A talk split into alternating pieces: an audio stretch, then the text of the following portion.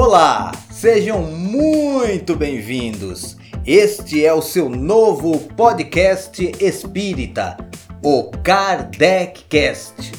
O Espiritismo, a vida e você.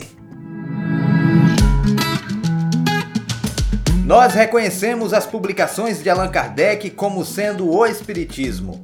Nossos objetivos, portanto, são levar a você gratuitamente um estudo sério e constante da doutrina dos espíritos através dos nossos podcasts, de forma breve e objetiva, e até mesmo bem-humorada, sem o misticismo imposto por certas ideias, conduzindo-nos a reflexões cada vez mais profundas acerca do espiritismo verdadeiro, desmistificando erros, enganos e farsas criadas por alguns espíritos aversos à essência e aos fundamentos da doutrina, conforme a orientação de Erasto na Revista Espírita de novembro de 1861.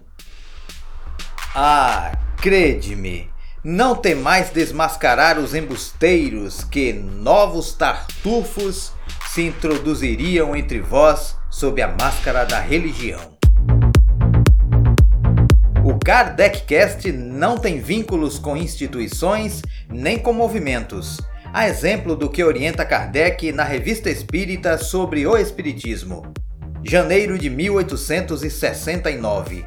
O Espiritismo não é nenhuma associação, nenhuma congregação. O Espiritismo é uma opinião que não exige qualquer profissão de fé.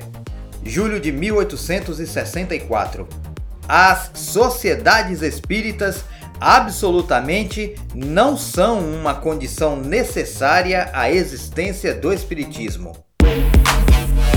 Assim sendo, nasceu o Kardecast, o seu podcast espírita. Copiem e colhem, ouçam e reouçam, curtam e compartilhem, sobretudo reflitam e modifiquem-se para melhor. Muito em breve, o primeiro episódio do nosso podcast, O Consolador Prometido. Até lá!